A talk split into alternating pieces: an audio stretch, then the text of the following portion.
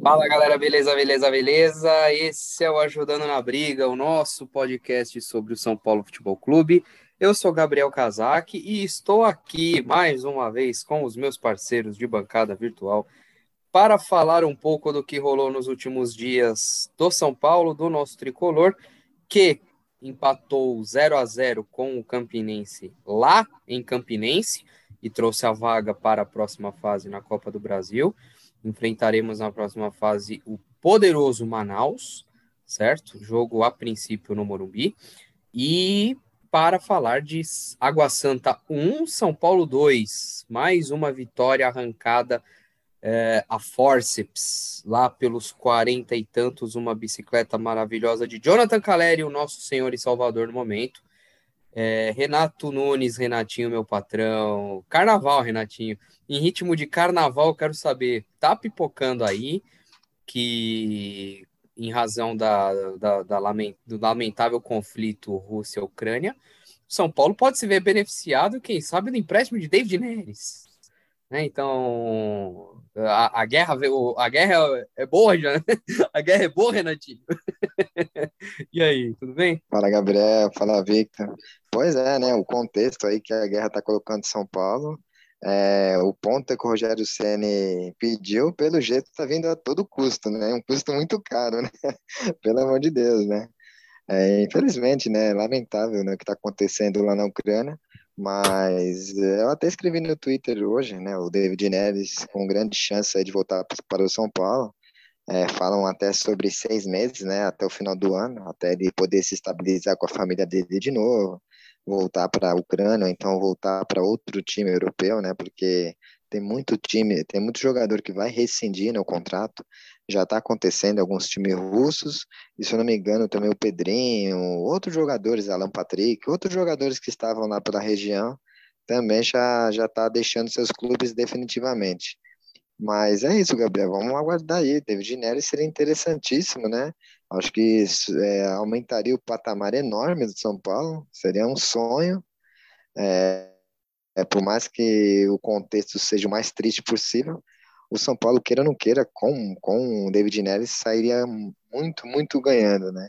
E aí o tão sonhado ponta é, do Rogério CNC, o David Neres, seria mais ou menos uma ironia, né? Daquilo que aconteceu em 2017, quando ele ia estourar na mão do Rogério Senna, ele foi arrancado lá do time, né? Então, que tudo dê certo para a Ucrânia, tudo dê certo para o São Paulo, e se for para ser, que fique aí seis meses o David Neres vai ser bem recebido pela torcida. Vamos aí por mais ajudando na briga. Não quero que a minha piada seja mal interpretada. Guerra é ruim, tá? Eu tô rindo de ironia, de sarcasmo. Guerra é ruim, David Neres é bom, Com tá? Certeza. Vamos subir a hashtag todo mundo, hashtag Guerra é ruim, hashtag David Neres é bom.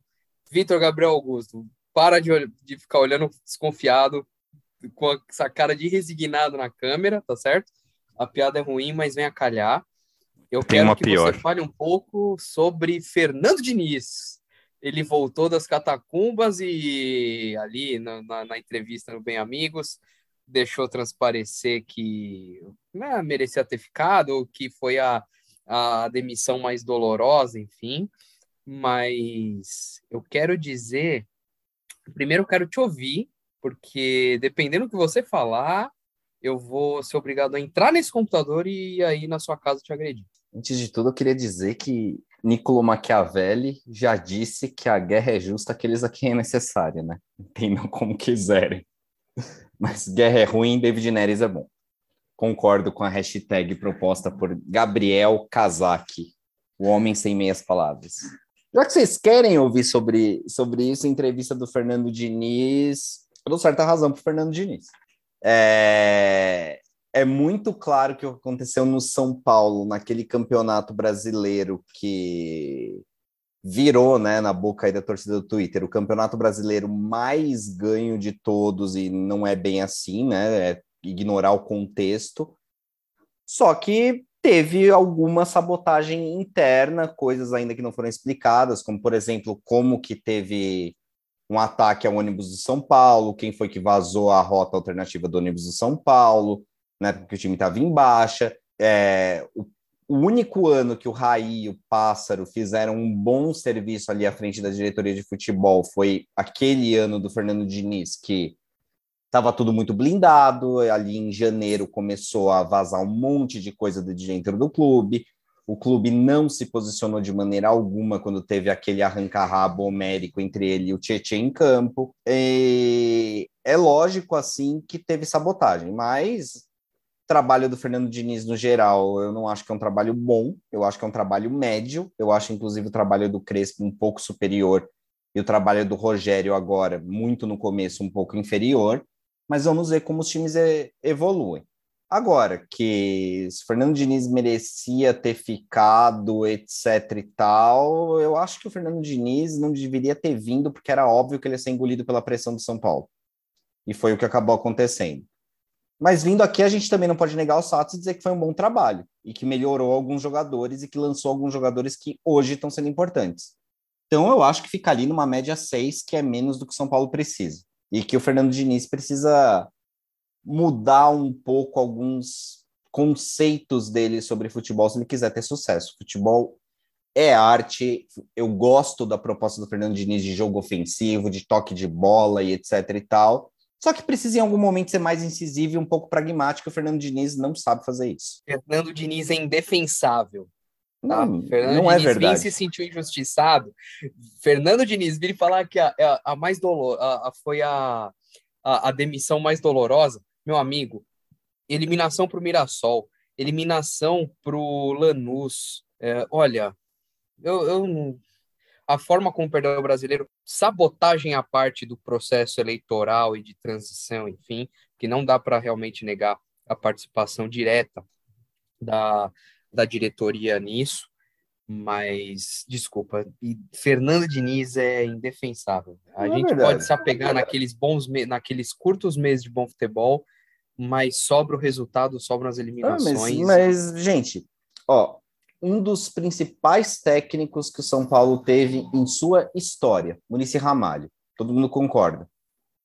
Foi eliminado pela Panapolense. Foi eliminado pela Ponte Preta numa semifinal de Copa do Brasil. É, volto a dizer, a gente pode ficar falando que o problema é técnico, jogador, etc e tal, ou a gente pode mirar no real problema. É, é a única coisa que eu digo. Inclusive, o real problema, esse ano de novo, vamos ter problemas por causa, por causa de uma diretoria amadora. Acho que aquelas, acho que a, a eliminação a, da, da Penapolense e, e mesmo a que veio com da, a da Ponte Preta na, na, na Copa do Brasil, uh, teve uma para Ponte Preta na, na Sul-Americana, inclusive. Uh, no, no ano que no, seria o ano do bicampeonato, 2013. A Ponte Preta foi fazer a final com, com o próprio Lanús, inclusive. Sim. Fui, fui, na, fui no Pacaembu, inclusive, ver esse, ver esse jogo. Dois golaços. Teve uma eliminação para o Juventude também na Copa do Brasil. Acho que eu confundi é. Copa do Brasil e teve com... uma para o próprio Bragantino. Teve uma para o próprio Bragantino. Talvez, talvez Sim, seja antes de ser o Red Bull Bragantino. Exatamente. Assim, eu acho que aquelas eliminações guardam mais contexto com um, um futebol pontual. No caso do, do Diniz, vem, vem um ranço de o, o, o elenco era mais qualificado e você não espera tomar essas pauladas do jeito como foram. O jogo com, com o Mirassol era um contexto de. Pô, o, o, Mirassol foi desfacelado pela Covid, mantive, montaram um time de última hora e o São Paulo conseguiu ser eliminado por um catado. Não, Ou seja, o São, a... Paulo, o, o São Paulo foi engolido é, mesmo tendo uma, uma estrutura zilhões de vezes melhor. A, a do Lanús, inclusive, o São Paulo fez um, conseguiu uh, alcançar o resultado que lhe conferiria ali o, a classificação, e na saída de bola, já nos acréscimos, o São Paulo consegue tomar o gol assim, cara. É, são coisas que. Ah, isso é muito contextual, não é bem culpa do, do Diniz, é culpa do jogador. Aí entra é, o, a, as dinizices, né? Não, mas eu acho que a eliminação para o Lanús, por exemplo, passa pelo jeito o Fernando Diniz de jogar futebol e a eliminação para o Mirassol é inadmissível, mas não dá para negar que o Fernando Diniz fez um bom campeonato brasileiro com um elenco que, desculpa, na minha opinião, é menos qualificado do que o que a gente tem hoje e menos qualificado do que o Crespo teve. Então, então assim, não dá para negar que Existem qualidades no trabalho do Fernando Diniz e existem coisas inadmissíveis em time grande. Eu acho que o Diniz, a queda brusca, né? A queda brusca no final que foi difícil. Eu acho que então, ninguém a, aceitou isso. A queda Janeiro brusca. A queda brusca é aí que eu acho que é o pior problema de conceito, Renatinho. Porque galera fala como se fosse um negócio ali interno do vestiário, e não foi isso que aconteceu. Você pega a fonte aí e fala, não, não foi isso que aconteceu. Teve muita coisa ali, inclusive, por exemplo, mexerem na diretoria de futebol, prometerem coisa para os jogadores e não cumprirem. Isso aí, meu, fode qualquer time. E a gente estava disputando um título brasileiro que, assim, não era para a gente ganhar. Se a gente ganhasse, teria sido a moeda caindo em pé, de novo. Sabotagem que pode ter ocorrido nessa, nessa mudança da diretoria foi é, algo do tipo: bom, o que a gestão Leco prometeu em termos de ou bônus ou não sei o que, ou não sei o que lá, enfim, ó, não vai rolar. E aí quiseram trocar o pneu com o carro andando, e aí, bom, jogador é jogador é mau caráter, uh, aspas, né? Jogador assim, é, é, aliás, mau caráter pelo contrário, né? Aqui é malandramente falando. Mas é muito é muito ligado à palavra. Prometer um negócio é melhor cumprir. Não, mas é a mesma coisa. Nós dois somos advogados, a gente trabalha no escritório lá o cara te promete uma porcentagem num caso, num caso que você dá a alma lá no caso, etc e tal, e depois o cara fala, ó, oh, então mudou o contexto aqui, não vou conseguir te dar te dar a participação. Próxima vez que ele te prometer, que ele te prometer, você, você vai dar alma no, no caso? Não vai, cara. Sorry. É por isso que eu já nem dou a alma, mesmo quando eu já tenho alguma coisa acertada, entendeu? Eu já antevejo esse tipo, eu evito esse tipo de situação e já nem coloco 100% no, no meu trabalho, que é justamente para evitar o sabor de colocar 100% e não receber o, o combinado, entendeu? É por e isso claro, que não atende mais. Fique claro que meu chefe é ouvinte, tá? O meu atual chefe cumpre o que promete. Às vezes. É, é, e, e a, eu comecei falando que o Diniz é indefensável, mas quem tá ficando muito difícil de defender é Rogério Ceni, né?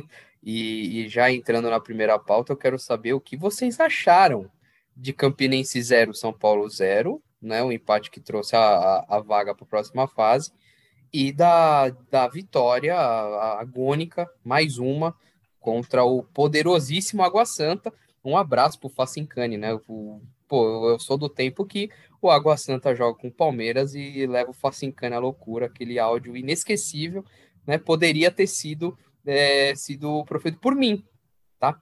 É, se o São Paulo tivesse perdido, ainda que fosse por 1 a 0 Mas enfim, o que, que vocês acharam do, dos jogos aí? Renatinho, tá muito quieto, fala aí um pouco.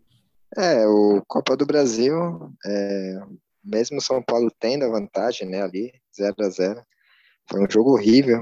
Eu acho que os dois jogos muito parecidos, né, apesar de contextos diferentes. Né, o empate ali no ponto campinense dava São Paulo.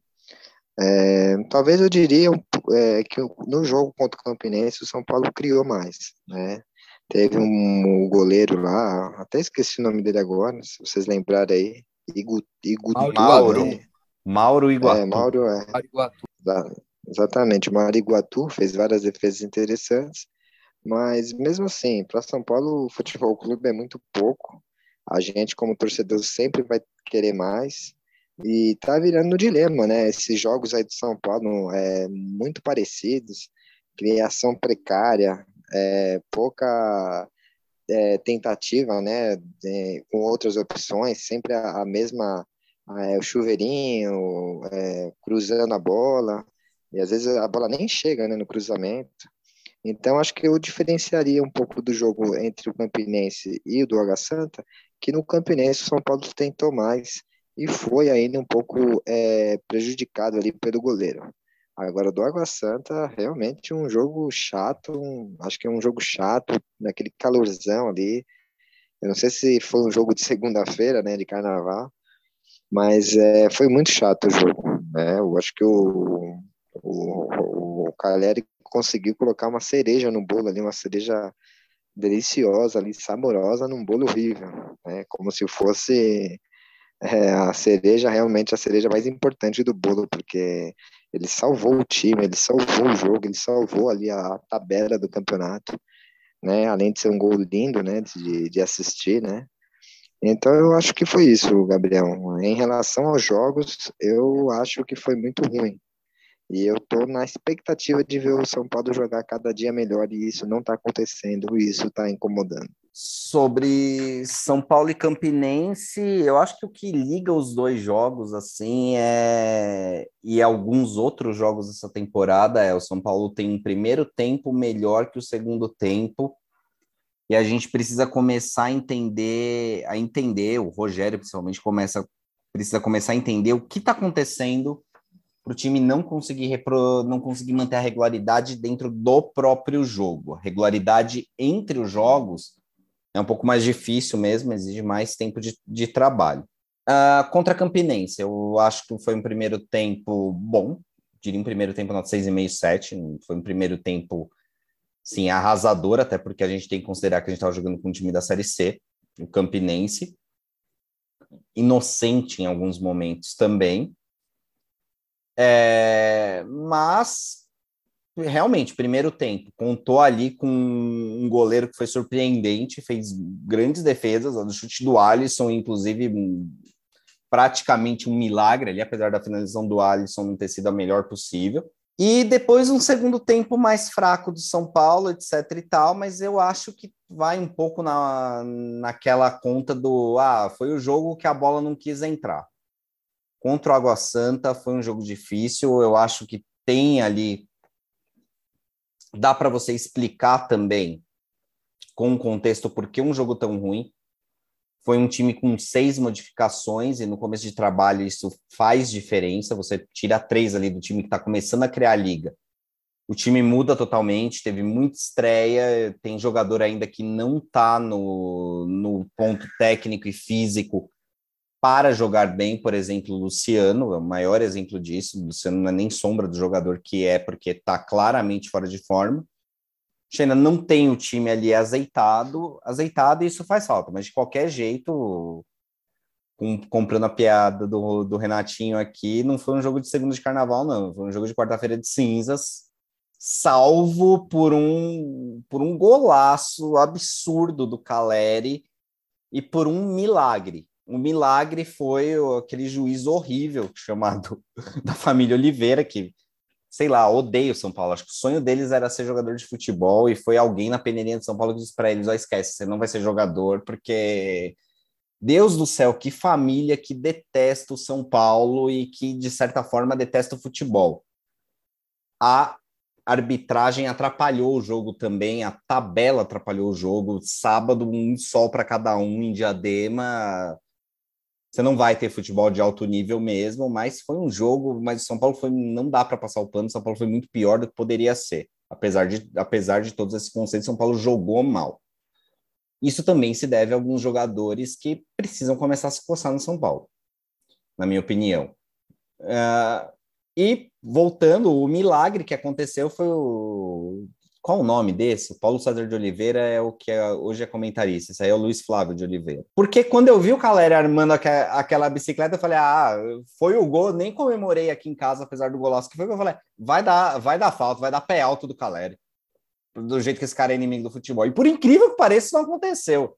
Eu falei: bom, beleza, foi a ajudada no São Paulo do ano. Daqui umas 50 vezes que a arbitragem prejudicar a gente, a gente vai poder falar que São Paulo foi beneficiado pela arbitragem de novo. Quando a arbitragem faz o correto, né? Apesar que eu achei o pênalti que o Reinaldo converteu meio mandrake, não sei se eu daria, não. Achei que foi um toque muito leve ali, um puxão muito leve. De qualquer forma, eu acho que é isso. Eu acho que não é para a gente queimar todos os navios, jogar tudo fora mas eu acho que tem ali um alerta amarelo. O time do Rogério evolui um pouco, regride muito mais do que evolui, depois tem outro sinal de evolução e vamos ver os clássicos aí. Como vai ser? São Paulo costuma jogar bem clássicos, até com o Rogério. Eu queria achar que o futebol ou o campeonato paulista seja um videogame, longe, tá? Mas a, a dificuldade que o São Paulo vem tendo em construir o, o seu jogo e os placares, enfim, é, é, é de algo, olha, irritante. Irritante. A dificuldade que o São Paulo vem enfrentando em jogar desde o final do ano passado, desde o final do ano passado, hein? É irritante, sabe? O, o, o São Paulo tem, por mais que se discuta a, as atuais capacidades do, do clube enquanto instituição, estrutura, enfim, o São Paulo tem condição de entregar no mínimo mais do que está entregando, no mínimo. Ainda é muito pouco. É, vide as primeiras quatro rodadas aqui de Paulista. O São Paulo passar um certo apuro no Campeonato Paulista é inadmissível. Com isso eu concordo. E, e nós estávamos falando aqui até antes, né? O, essa vitória contra o Água Santa, ela foi muito providencial em termos de tabela, porque colocou o São Paulo a três pontos de Palmeiras, que tem um jogo a menos, é, salvo engano, Corinthians tem um jogo a mais, ou a mesma quantidade de jogos, é, Red Bull Bragantino, que tem dois, dois pontos a mais, mais um jogo a mais. Enfim, em, em termos de classificação, pensando em segunda fase, em mandos de campo, etc., foi uma vitória muito providencial. E é extremamente preocupante o São Paulo estar sofrendo para ganhar jogos de times do interior do estado sabe? É complicado. O, o, se, se o São Paulo está passando, assim, sempre lembrando que campeonato estadual não é parâmetro. Campeonato estadual não é parâmetro, vírgula, para aquele que ganha. Vídeo que a gente o que aconteceu com a gente no passado. São Paulo foi campeão paulista e fez um campeonato brasileiro medonho, né? É, mas e para o time que já vem apresentando problemas no campeonato estadual? Ah, o, o, São Paulo tá ganhando. É o, é o, terceiro ou quarto jogo aqui que o São Paulo ganha na, depois dos 40 minutos, é isso? É, sim. Difícil assim, sabe? O, o, o, São Paulo. Acho interessante, sim, que o Rogério mescle, rode e que, e que por conta do, do revezamento, do rodízio, pode-se sim perder um pouco de entrosamento. O, o, o, o futebol apresentado pode apresentar sim as suas dissonâncias, porque a gente está construindo algo pensando no ano inteiro, só que você espera que. Eh, eh, vamos pegar aqui o jogo contra o Santos, que foi muito fora da curva. Você pega um, uma formação X, pouco, pouco usual, aquele time não é o, o dificilmente é o, é o, é o time A que o Rogério tem, tem na mente dele enquanto formação ideal, mas ele entrou lá e fez 3 a 0 no Santos. Você não espera que aquele time faça 3 a 0 no Santos, você espera que esse time faça 3 a 0 no Água Santa, no, no Mirassol, enfim, em qualquer outro. Contra o Santos, você esperaria, de repente, as dificuldades que a gente vem enfrentando para ganhar do nosso glorioso Água Santa. Então, mais uma vez, fica aqui a, né, o, o meu aplauso para o espírito de entrega da equipe, que, mais uma vez, o São Paulo está se formando um time que vende caro as derrotas. Então, mesmo, eh, mesmo considerando todas as dificuldades de criação, de finalização, é um time que está vendendo caros resultados e está, pelo menos, tentando eh, o resultado positivo até o último minuto, e isso é a única coisa positiva que se extrai. Porque de resto, olha, é terrível, é, é sofrível ver o São Paulo troca a bola, troca passe, e, e, e, e as tramas ofensivas não, não conectam, não encaixam, é, enfim, né? Para não, não deixar passar. É vergonhoso o São Paulo se classificar para a Copa do Brasil com, com um empate, certo? Quer dizer, num contexto em que, logo na primeira rodada, esse, esse regulamento absurdo já começa premiando o, o, o time grande, o time visitante com o, o, empate. Certo? eu, eu aceitaria que o São Paulo eventualmente ganhasse nos pênaltis, ou eu acho que até aceitaria melhor a eliminação nos pênaltis, mas a classificação eh, pelo 0 a 0 pelo, pelo literalmente com o regulamento embaixo do braço, olha, ah, é muito legal, muito bacana, ah, é, que pena, é, é coisa do, do regulamento, mas olha, é o São Paulino que não está envergonhado desse tipo de coisa, eu não, não tenho nem o que falar. Quem, quem que ficou em alta e em baixa aí desse, desses dois jogos? É, eu acho que em alta é, tá bem nítido, né? Quem tem ficado em alta aí, quem tem ficado em baixa ultimamente,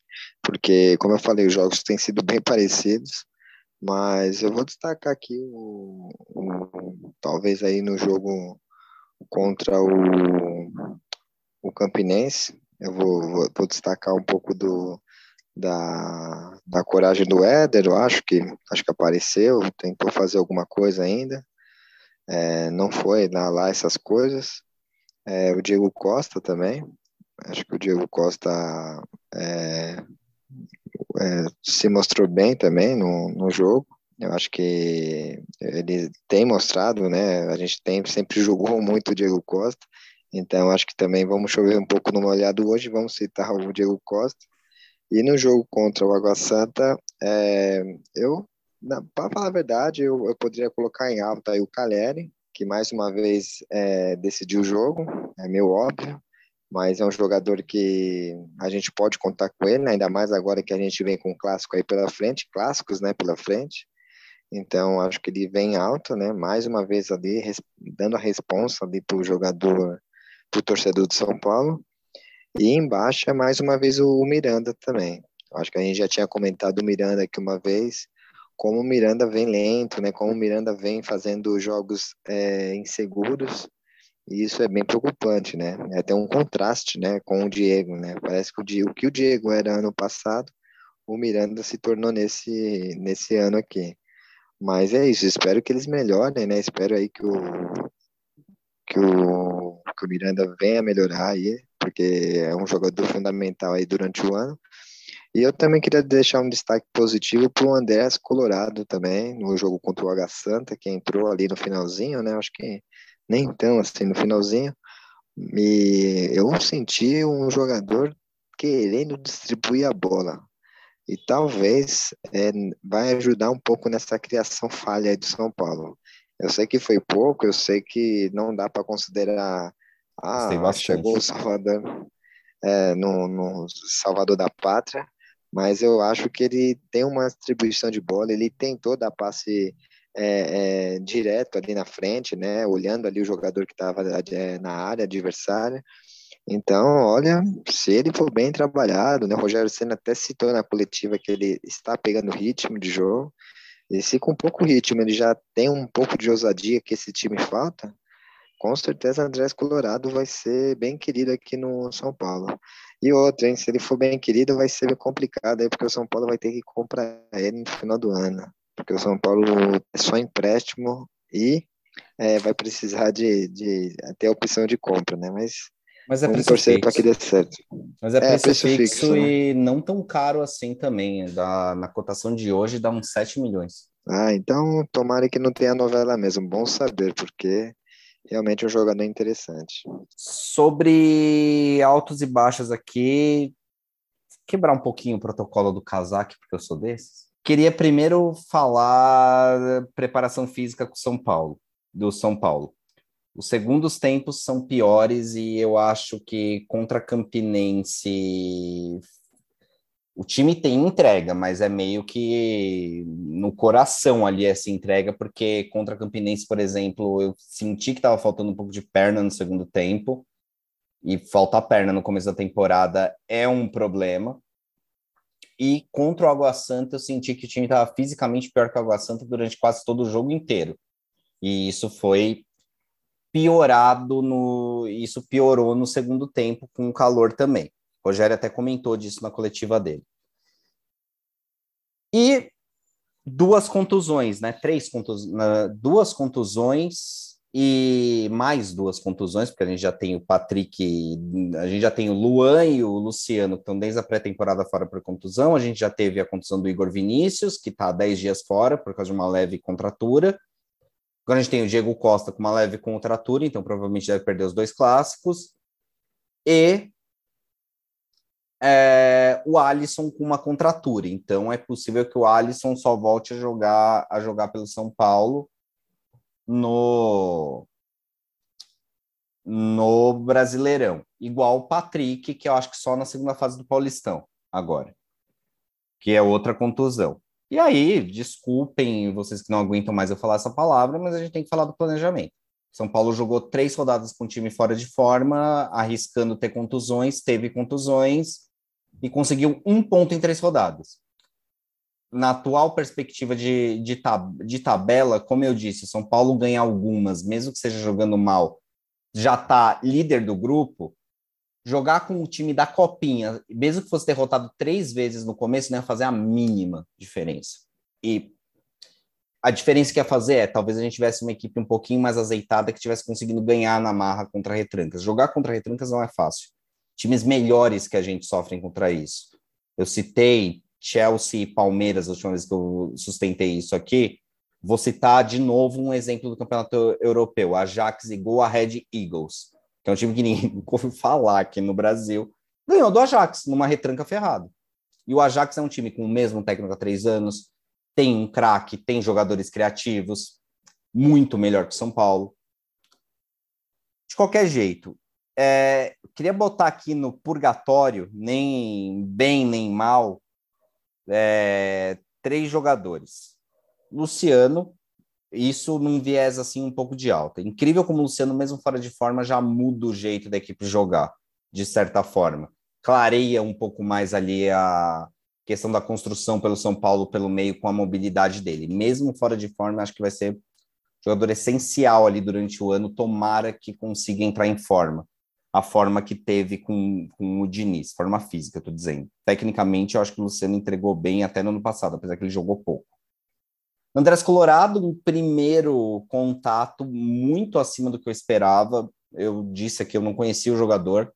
Meu primeiro contato foi, com ele foi aí no, na segunda de carnaval e área a área, distribuindo o jogo, tentando passes arriscados, entrou como primeiro volante e foi para a área inimiga fazer casquinha, participou do gol, muito bom jogador.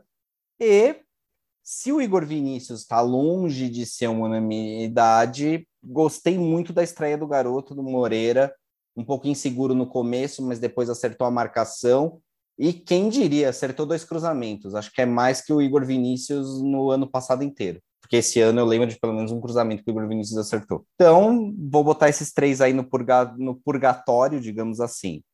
Alta. E as ausências me fazem colocar eles mais em alta ainda nesse momento. Alisson e Diego Costa, um do meio e um, do, e um da defesa.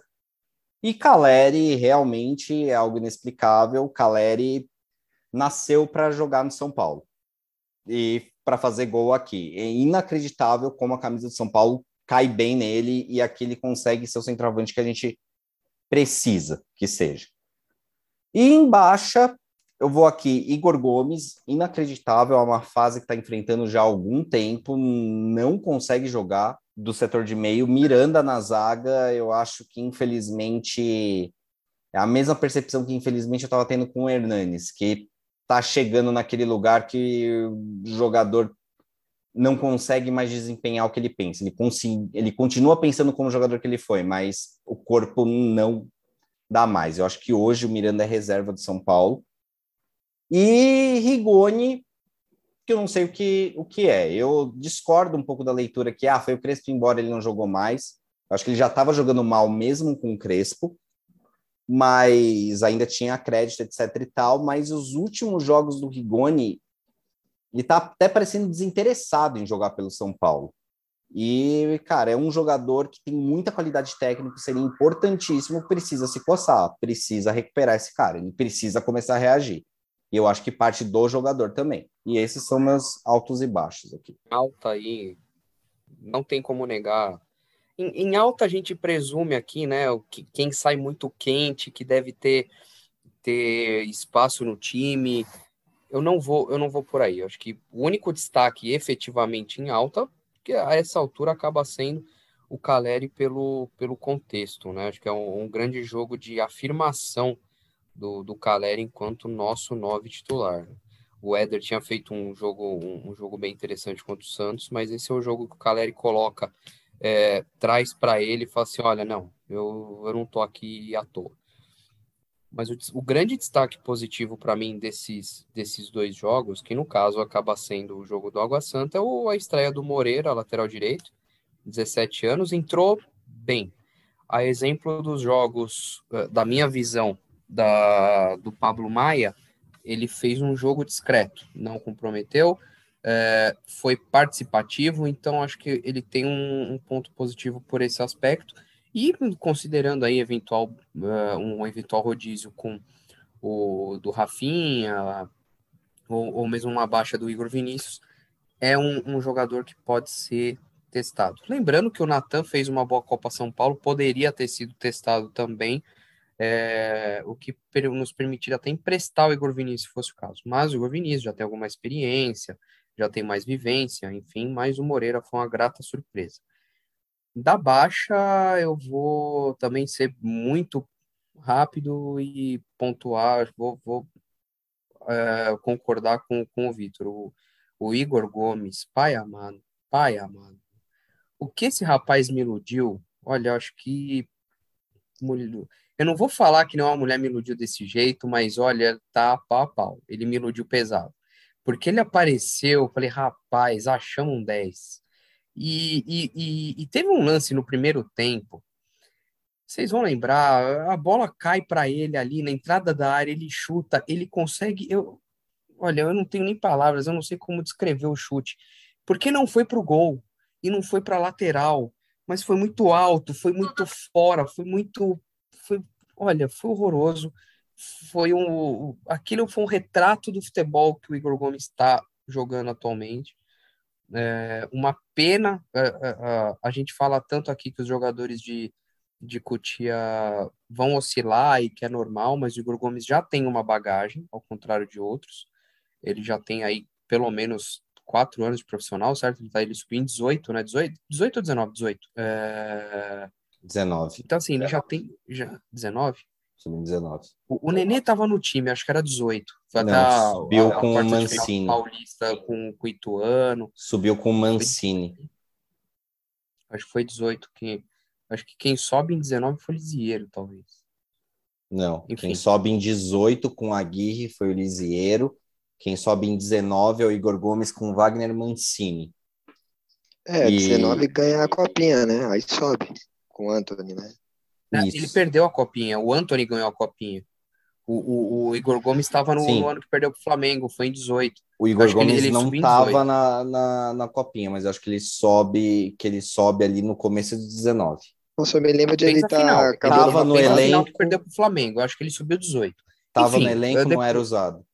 Aí o Mancini bota para jogar e depois vem com o Cuca, que ele perde espaço, depois com o Diniz ele ganha espaço de novo. Eu lembro que em 19, o, a final, é até o time do, do Anthony mesmo, faz gol na final lá com o Vasco tudo mais. O, e o Igor Gomes estava no jogo que perdeu para o Flamengo. Aliás, um jogo que o São Paulo pressionou, pressionou, pressionou e acabou perdendo por 1 a 0 Enfim, é, seja como for, ele já tem uma, uma bagagem razoável de profissional e não se firma. E não nada, e, e não é que a tolerância tenha acabado, mas enfim, né? É nessa hora que a gente fala, ah, mas vai vender o rapaz, é muito cedo. Igor Gomes, às vezes, aquela, aquela situação de que, olha, chega uma, um, um caminhão de dinheiro, vai vender o moleque? Ah, vamos segurar pelo retorno esportivo. Nem sempre essa aposta vai se, vai, vai se fazer cumprir. São Paulo dificilmente agora vai conseguir uma boa venda no Igor Gomes, dificilmente.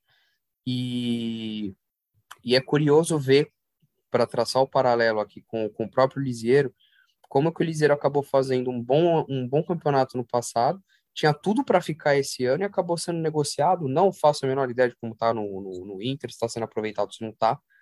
Mas, mas enfim, né? Hoje São Paulo poderia, de repente, nem ter comprado o Gabriel Neves, ter ficado com, com o Lisieiro e o Igor Gomes que não, que não, que não deslancha. Enfim, Igor Gomes, o, o, o cara que está destoando negativamente. Eu tinha separado mais um, e aqui eu vou, vou bater leve, que é o Juan.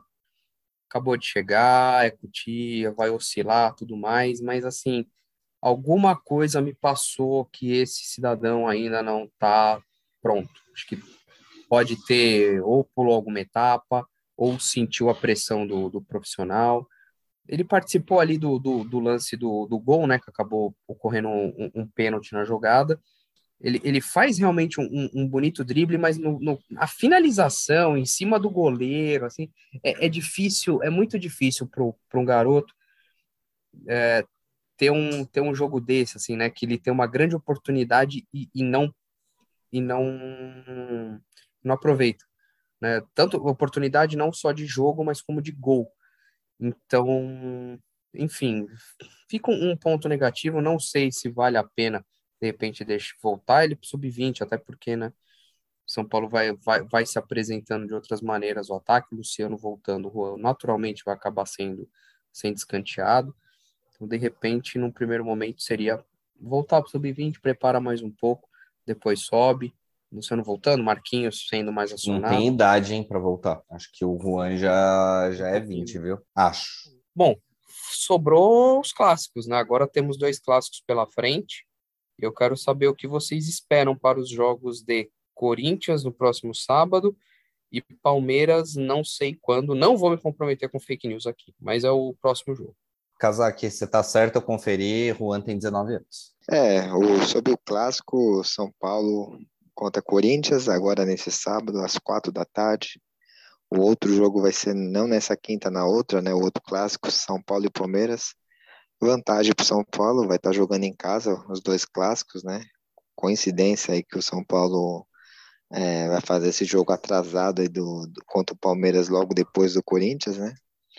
Então, duas pedreiras aí, né? Queira ou não queira, o Corinthians vai estar tá estreando seu técnico novo.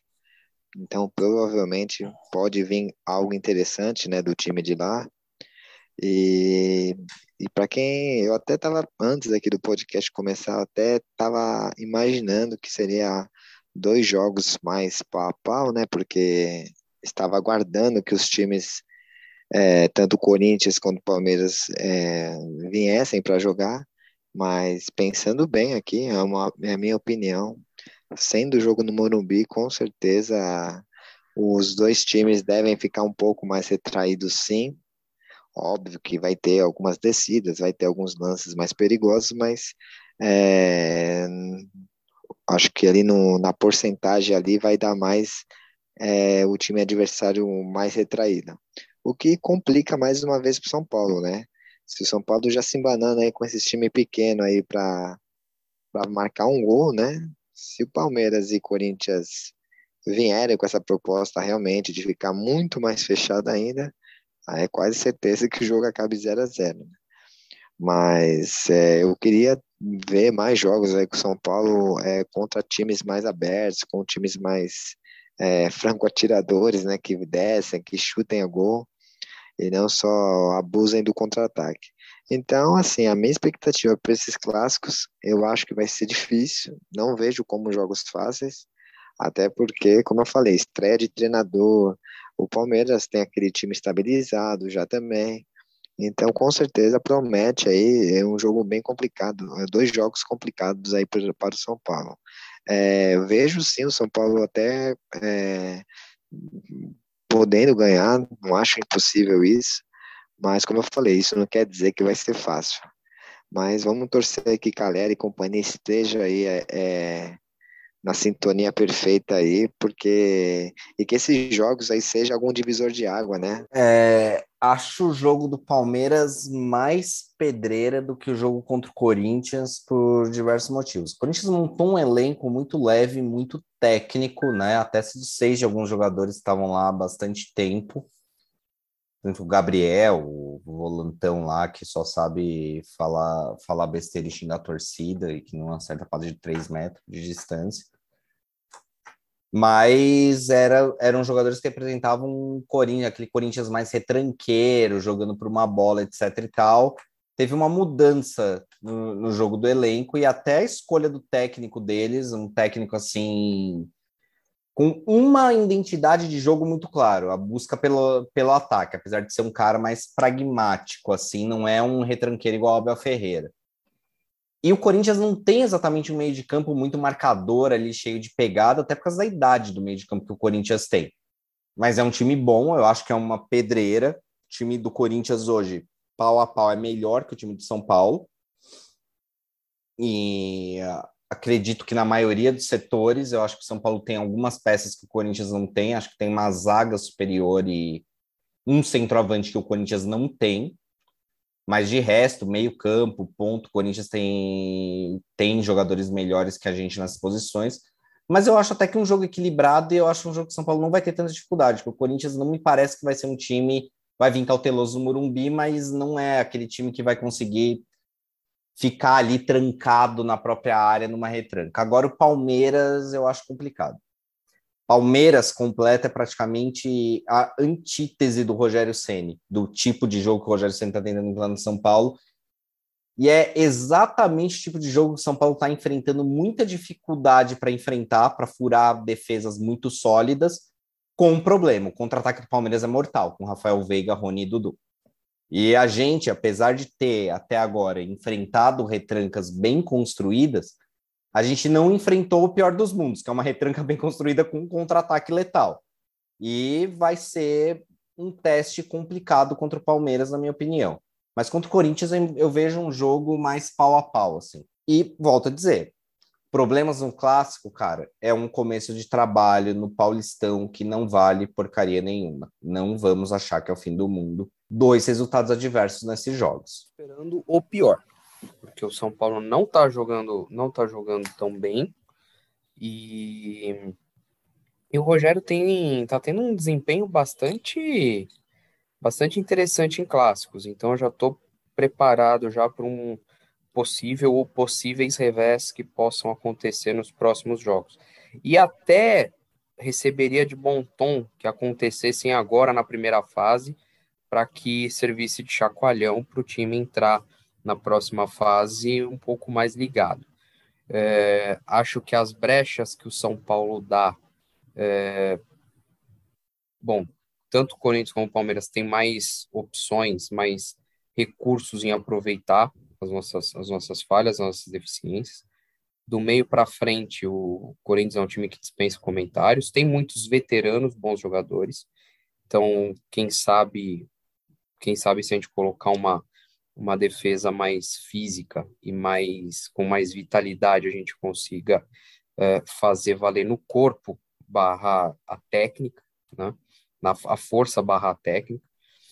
Mas, e o jogo com o Palmeiras, realmente, a, a depender muito de como, que time eles vão levar a campo, mas São Paulo tem tido, apesar dos pesares, tem tido boas, boas apresentações contra o Palmeiras, apesar desse ser a melhor fase aí do, do nosso rival nos últimos anos. Né? É, eu não, eu sinceramente não estou tão otimista assim. E se eu fosse projetar aqui pontos, sei lá, apesar dos dois jogos sendo no Morumbi, eu não estou crente que o São Paulo vai ganhar algum deles. Eu estou acreditando em pelo menos um empate e, e um resultado negativo, uma derrota. Né? Mas esse sou eu pessimista falando. Né? Pode ser que, a exemplo do jogo com o Santos, o São Paulo vá lá, surpreenda, faça um bom jogo e, e conquiste, conquiste a vitória, conquiste ponto. Pode ser. Futebol é uma caixinha de surpresas, né? A frase que eu acabei de inventar. Mas não. Eu, sinceramente, com, eu ainda estou muito desconfiado com, com o trabalho do, do Rogério, porque o, o, o campo não está dando a, a segurança necessária. O campo não me está dando o direito de dar crédito de me dar voto de confiança esse time. Não com relação à luta, mas com relação ao desempenho global. Certo? Mais alguma coisa que os senhores gostariam de falar? É, a gente vem dizendo aí, eu acho que tem um indício que está passando desapercebido, desapercebido pela gente. São Paulo, esse ano, os piores jogos foram contra times pequenos que vieram com muita gente atrás da linha da bola em retrancas bem construídas. O, ataque de São Paulo funcionou, funcionou bem contra os times mais fortes que a gente enfrentou até agora, que foi o Santos. Mesmo esse Santos bilinguido aí, com muitos problemas, é melhor que os times do interior que a maioria deles, pelo menos. Tem alguns times do interior jogando bem. O Mirassol é um time muito interessante de ver, diga de passagem. O São Bernardo também, apesar de ser um estilo mais pragmático de jogo. Mas contra o Bragantino, a gente marcou três gols no Bragantino, um time de Série A. A gente marcou três gols no Santos, é um time de Série A. Com alguns jogadores que é melhor que os times que a gente não conseguiu ganhar na marra. E eu acho que isso é um indício. Por isso que eu acho que contra o Corinthians, até, eu acho que a gente tem mais chances de fazer um jogo bom. Porque o Corinthians não é um time que, por característica, vai ficar ali 11 atrás da linha da bola, saindo no contra-ataque. No, no contra-ataque. Falta gente no meio de campo para fazer esse tipo de jogo. E nas laterais também, de certo modo. E agora, o Palmeiras, eu realmente estou bastante bastante preocupado com esse jogo, porque eu acho que a gente vai enfrentar uma defesa que a gente não vai conseguir furar, e, as, e apesar do time ter ficado mais seguro desde o jogo contra o Bragantino, é, vai ser complexo parar o contra-ataque do Palmeiras. É um contra-ataque muito bom. É, só citando aqui, né, dois clássicos, e o São Paulo, é, dos últimas vezes aí tem, tem conseguido, né, se dar bem em clássicos, né? então talvez seja uma vantagem aí, não é uma vantagem só do Rogério Ceni, mas sim do próprio São Paulo aí, o retrospecto de clássicos é, tem sido bom. Talvez um torcedor mais otimista aí pode se apoiar em cima disso. Fechamos. Mais alguma coisa? Então é isso, galera. É, esse foi o Ajudando na Briga dessa semana. Obrigado pela audiência. Sigamos ajudando na briga. Obrigado, um abraço e vamos São Paulo. Vamos São Paulo. São Paulo.